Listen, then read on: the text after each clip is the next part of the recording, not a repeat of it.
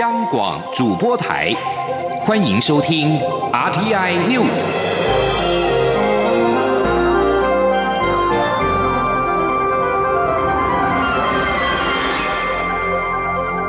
听众朋友您好，欢迎收听这节央广主播台提供给您的阿天 News，我是张顺祥。高雄市长韩国瑜罢免案通过，将于十二号解职。外界关注行政院的副院长陈其迈是否代理高雄市长，或者是投入到高雄市长的补选。陈其迈今天在高雄受访时表示，代理市长需要能够延续市政的稳定，相信行政院会就高雄市民的利益做最大考量。陈吉曼也表示，高雄市民心望志，不管是任何人参选或者是补选，都应该。热爱高雄，这是高雄市民共同期待。王维婷报道。高雄市长韩国瑜罢免案通过，中选会将于十二号公告选举结果，韩国瑜也会于当天被解职。行政院副院长陈其迈八号在高雄出席第一届国家海洋日庆祝典礼受访时表示，希望市政重开机，包括桥头科学园区、大林埔千村和永安冈山仁武大寮等淹水问题都要尽速解决。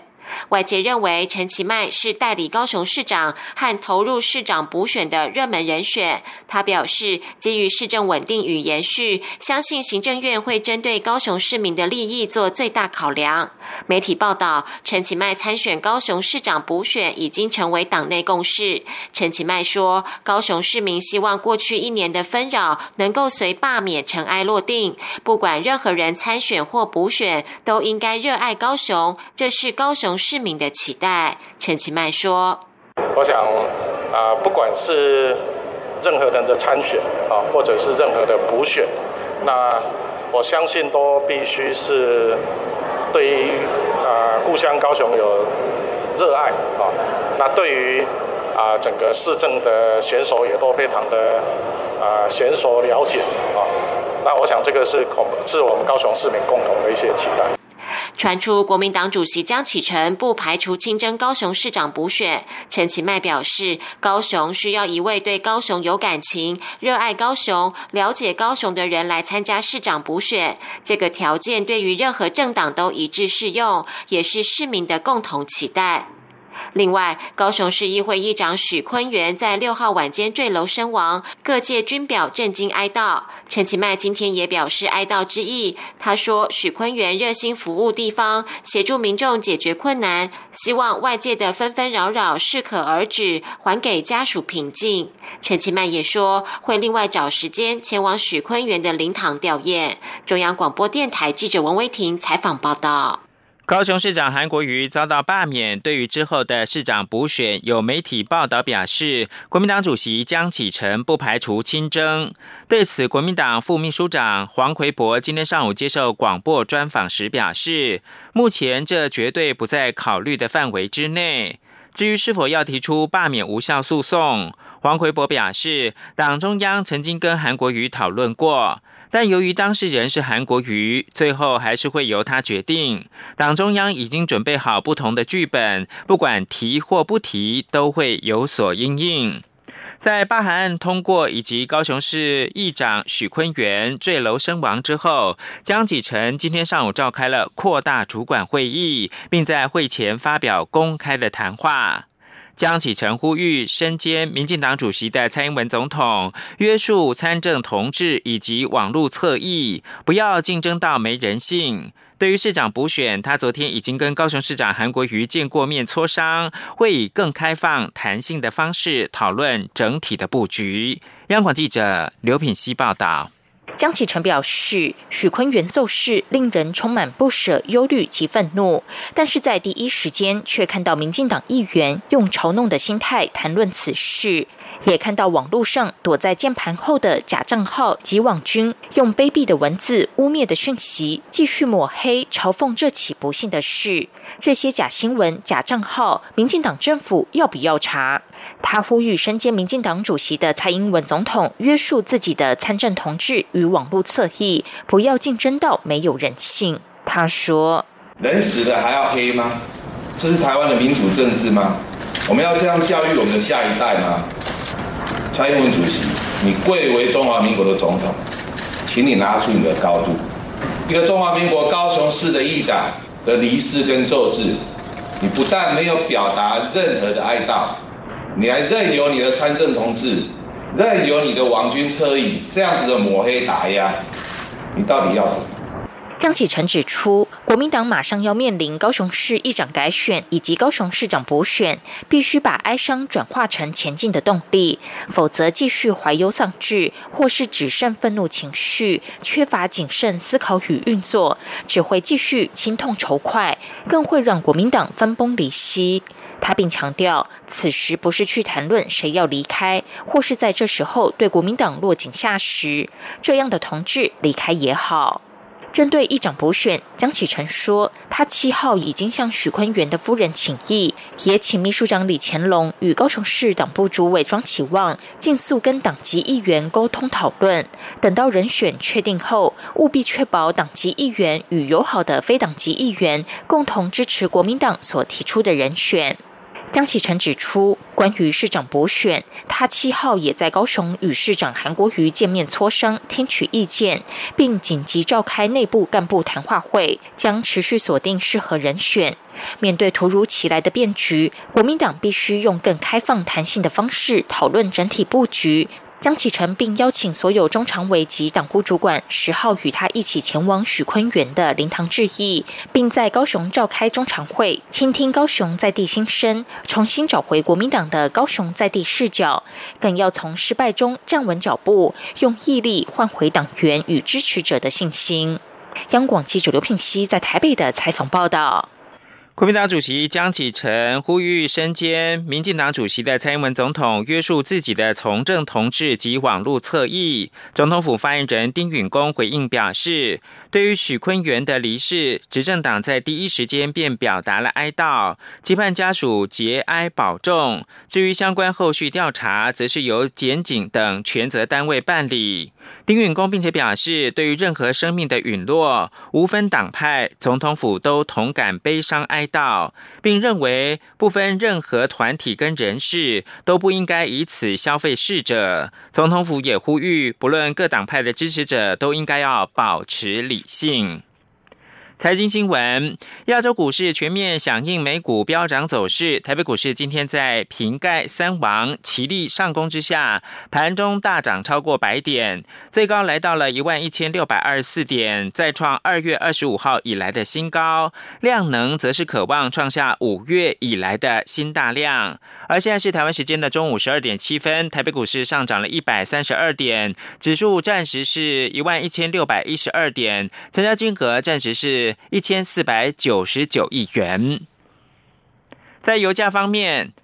国际油价走阳，带动国内油价本周连六涨。学者今天分析，随着石油输出国家组织与伙伴国减产协议五月上路，并同意每天九百七十万桶减产幅度维持到七月底，加上 COVID-19 疫情趋缓，经济活动逐步的恢复，目前的供需可以说是回归到基本面。七月还可能转为供不应求。预估国际油价将持续走扬，年底甚至有机会上看每桶六十美元。谢嘉欣的报道。基于北半球进入夏天用油旺季，石油输出国家组织与伙伴国 OPEC Plus 减产目标持续，中油八号起调整国内汽柴油价格，每公升各涨新台币零点七元及零点六元，这已经是国内油价连续六周上扬。学者分析，OPEC Plus 透过视讯会议取得共识，减产目标每日九百七十万桶，将从五六月延长实施至七月底，使得原油供给持续减少。至于需求端，也因为武汉肺炎疫情减缓，全球工厂逐步复工，经济活动慢慢恢复正常。美国的原油库存量过去四周以来仅有一周增加，国际原油供需可说回归基本面，接近供需平衡，使得国际原油价格已回升至每桶四十多美元。在减产目标持续下，七月份可能转为供不应求的局面，将来涨势应会持续。中央大学管理讲座教授梁启元说：“就 OPEC 来讲，他们是不不满意的。那么，所以油这个油价呢，可能还会往上走，至少到五十块钱美金一桶。再看当时的供需的情况，哎，在再有后续的这个才比较清楚它的走向。学者指出，在每年原油需求平均增加一百五十万桶的情况下，今年只要疫情没有恶化，国际原油供需将转成紧俏，年底甚至可能重现每桶六字头美元的水位。中央广播电台记者谢嘉欣采访报道。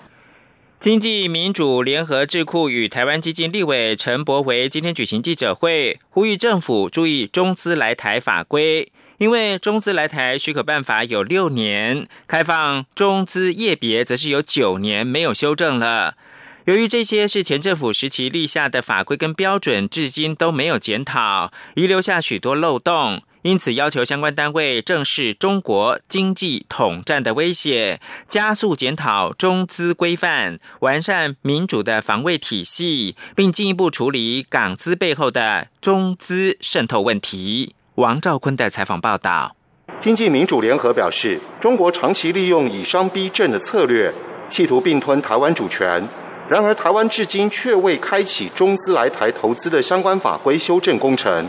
而近来国际与区域情势变化，加上罢韩结果显现，台湾社会对于亲中政权极度不信任，反映出台湾人非常重视政府反制中国统战渗透的改革措施。经济民主联合召集人赖中强认为，开放中资缘起二零零九年第三次江城会，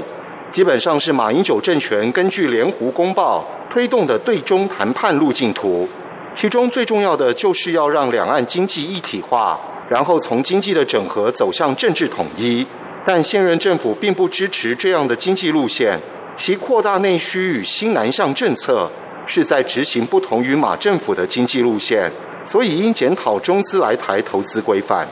赖中强说：“我们认为利用。”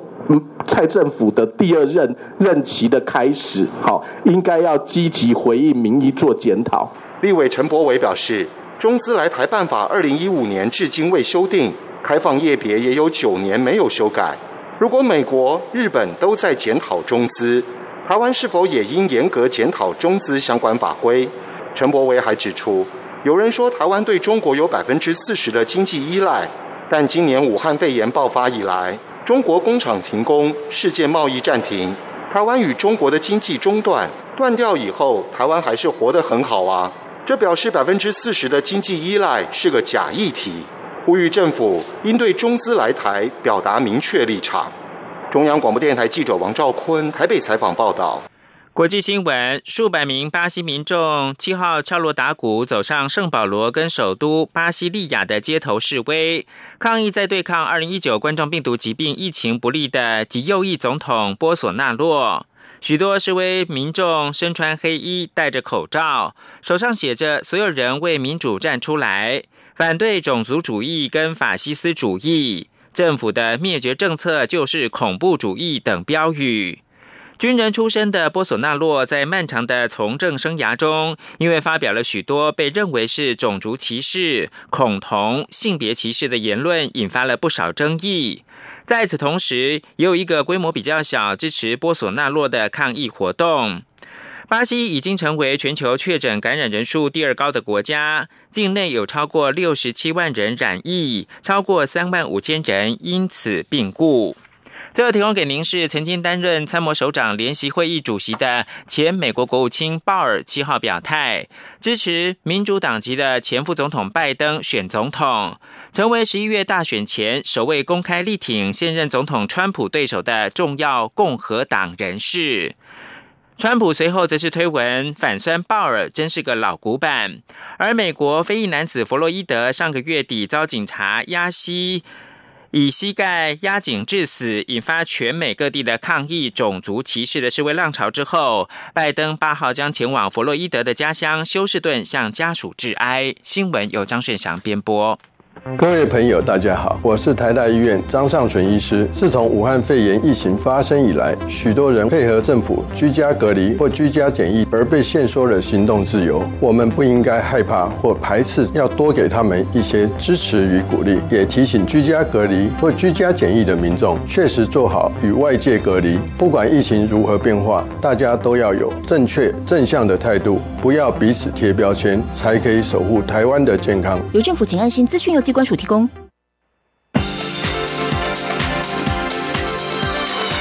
这里是中央广播电台台湾之音，欢迎继续收听新闻。各位好，我是主播王玉伟，欢迎继续收听新闻。交通部观光局今天公布安心旅游国旅补助方案，预计投入新台币三十九亿元，从七月起一连实施四个月，而且不分平假日，包括团体旅游、自由行都可受惠。中央流行疫情指挥中心指挥官卫福部长陈时中也和交通部长林佳龙现身力挺，邀请大家一起乐活防疫，让台湾从防疫大国变成观光大国。今天央广记者郑祥云、吴丽君的采访报道。观光局在中央流行疫情指挥中心七号宣布，台湾境内正式解封后，于八号推出安心旅游国旅补助方案，鼓励国人在七月一号到十月三十一号，将原先规划的国外旅行改为更精致的国内深度旅游。预计投入特别预算新台币三十九亿元，希望带动六百三十八万人次出游，创造直接及。间接观光效益约两百三十五亿元。疫情指挥中心指挥官陈时中也在交通部长林佳龙的力邀下，于八号现身安心旅游国旅补助方案记者会现场，并强调他身为国人也非常期待国旅振兴。只要大家做好乐活防疫，生活在台湾就会很快活。他说：“那整个来讲，就是我们未来走向乐活防疫啊，乐活的情况大家尽量省嘛。好啊，防疫的职工这口罩我们谈得给紧。好，这两个代志做好，去台湾来这拍拍照哈，拢无问题啦。”林佳龙也期待安心旅游可以让大家玩得开心，又能恢复信心，同时为国旅市场带来转型契机，并强调安心旅游有好康，交通部有预算有目标。也有具体做法，更希望利用这个机会，让台湾从防疫大国变成观光大国。林佳龙说：“这个拼观光哈，可以爱台湾，一举两得，要大力的消费哦，尤其配合振兴券啊，让我们台湾啊，在世界上从一个防疫大国，可以进一步发展成观光大国。全世界都在看台湾哦，是一个很神奇啊 的地方。”没有办法参加世界卫生组织，但防疫做的可以说全世界啊的一个模范，所以这个反差对比非常大。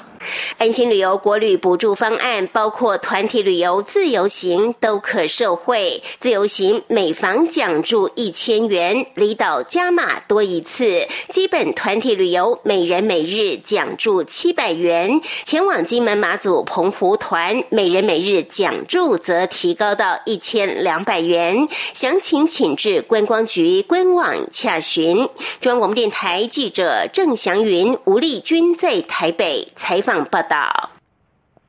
本周起，防疫规范大规模松绑，而国内各项旅游活动蓄势待发，千人以下的宗教活动也解禁。因疫情延后举办的大甲镇澜宫妈祖绕境进香活动也即将展开。大甲镇澜宫副董事长郑明坤今天表示，大甲妈祖十一号晚间起驾，经职交请示之后，依照疫情中心大型活动不超过一千人的规定，本次绕境将控制大教周围队伍不超过八百人，并且保持社交距离。郑明坤表示，所有的参加人员必须登记造册，全程戴口罩。起驾宴取消，在新港奉天宫举办的祝寿大典改由信徒自由参拜，并且呼吁信徒尽量以网络收看。大甲妈祖绕境进香活动为期九天八夜，路程长达三百四十多公里，横跨台中、彰化、云林、嘉义四县市，每年吸引百万信徒相随。而今年因为防疫规范，规模是大幅缩减。而对于大甲猫警妈祖即将恢复绕境的活动，台大公卫学院今天以南非的情况为例，提醒国人在参加宗教活动时，务必要保持社交距离，或是戴上口罩，才能够大幅降低染病的机会。今天记者陈国维的采访报道。大甲妈绕境活动即将展开，台大公共卫生硕士学位学生主任陈秀熙提醒参与的民众，应该要戴上口罩，一定要避免人与人近距离接触。固然这样的一个的仪式是值得尊重。但是如果你真的有症状，你真的是从国外境外回来的高疫期的，尽量不要去。啊，参加尽量用另外一种方式来表达尊敬。陈秀熙指出，南非在四月份爆发多起宗教集会及葬礼群聚感染事件，关键就在于他们习惯共饮共食、热涌及吟唱，导致飞沫传染的情况大幅增高。我们的殡葬业团体在这一次也让我们觉得啊，学到很多哦。你看看到南非的这个发生情迹的最重要感染的一个来源就是葬礼，那我们要知己知彼，当我们要解。封时候，我们对于过去人家所发生过的这些族群的情绪感染。一定要特别提高警戒。陈秀熙表示，依据中国大陆的研究显示，以文革式的管控增加社交距离，可以减少百分之九十七的感染率。如果看中国以外的各国研究，也显示平均能降低百分之五十七的感染率。意大利的研究也发现，如果佩戴口罩，人们的社交距离自然而然会增加两倍，从原本最多距离五十九公分扩大到一百二十公分。陈秀熙强调，防疫是全民责任，提醒国人。在疫情结束前，都应将社交距离和戴口罩的规范化为生活习惯。中央广播电台记者陈国伟台北采访报道。继续关注的是环境议题。循环台湾基金会今天发表《循环经济翻转海洋废弃物的资源循环模式手册》，希望以循环经济的概念改变人类与塑胶包装容器的使用模式，进一步减少海洋废弃物。而美国在台协会 AIT 也预计在十一月与台湾合作，要在全球合作暨训练架构 GCTF 当中，将这一份手册列为课程素材。前天记者肖兆平的采访报道。如果我们不做出任何改变，二零五零年海洋中的废弃物会比鱼还多。这是二零一六年世界经济论坛研究报告给世界的提醒，而这句话更被写进循环台湾基金会八号发表的《循环经济翻转海洋废弃物的资源循环模式手册》里。在二零一八年航行台湾一圈，观察海洋废弃物的黑潮海洋文教基金会董事张慧君。八号就表示，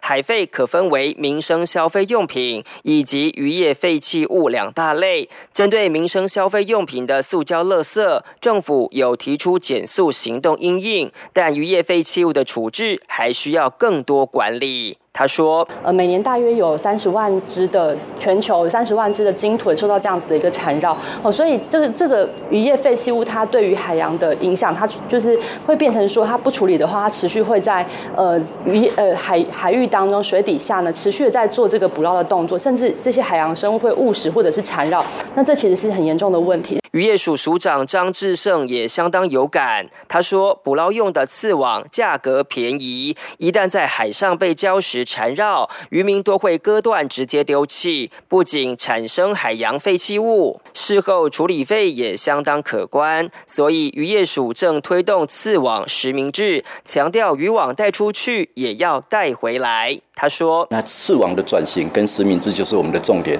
那我们希望在一百零九年里面，把刺网实名制这相关的法规把它订定完成，那就是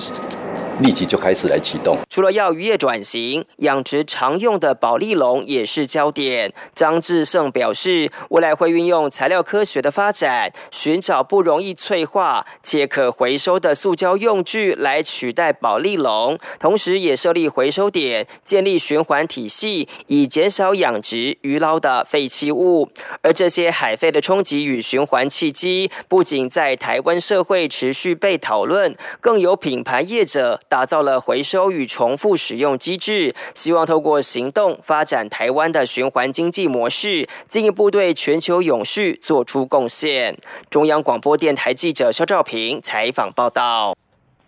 关心食安。手摇饮近年来成为台湾之光，但是其中的含糖量与热量惊人，食用过量恐怕有肥胖的疑虑。民进党立委高嘉瑜今天要求每一杯手摇饮都应该强制标示糖量及热量，提醒国人每日糖摄取量切勿超标。对此，卫福部食药署表示，已经预告修正连锁饮料店相关标示规定，要求业者于店面公报每一杯手摇饮的总糖量与热量，为止最高可以处罚新台币三百万元。前天记者刘玉秋的采访报道。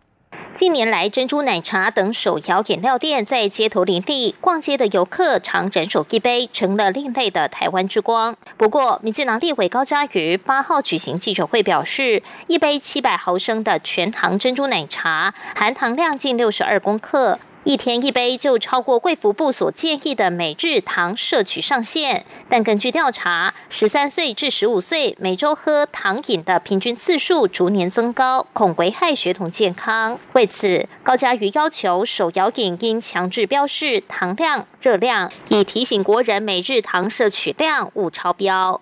如果以一杯观音珍珠拿铁来讲好了，它上面也只标示了热量，可是对于糖分，我到底喝了一杯全糖的、微糖的、半糖的这个手摇饮，到底摄取了多少的糖分？那是不是已经超过我每日糖摄取量？在现在的资讯揭露都非常的不透明，那么无从得知说到底每一家的微糖、半糖或是全糖，它的糖量到底是多少？卫福部食药署食品组检任技正陈瑜炫则表表示，卫福部已在三月预告修正连锁饮料便利商店及素食业之现场调制饮料标示规定草案，要求业者需于现场以菜单、卡片、立牌等方式标示手摇杯总含糖量以及总热量。得以最高指标是，如未依规定标示或有标示不实者，将依照食品安全卫生管理法规定，处以新台币三万元至三百万元或四万元至四百万元罚款。不过，修正后的规定虽已预告期满，但食药署表示，还需与业者沟通并会整意见，何时上路还不明确。高嘉瑜则要求，应于两个月后上路，并朝向要求业者在手摇杯瓶身标示热量，才能。提醒消费者勿过量摄取。中广电台记者刘秋采访报道。继续关心国际消息，垃圾食物在防疫期间消费量出现增加的迹象。在加拿大，俗称武汉肺炎的 COVID-19 防疫期间，民众的酒类和垃圾食物消费增加。加拿大首席公共卫生官谭永诗对此表达忧心，认为这将导致心理健康恶化。加拿大疫情过了高峰期，已经逐步解除社交禁令，重启经济活动。不过，由于封锁政策导致失业率攀升，市场分析家认为必须花上几年的时间，经济才能复苏。不过，根据加拿大统计局的调查，和二月相比，加拿大三月份的酒类和烟的销售量成长了百分之六点七，食物则销售增加了百分之八点二。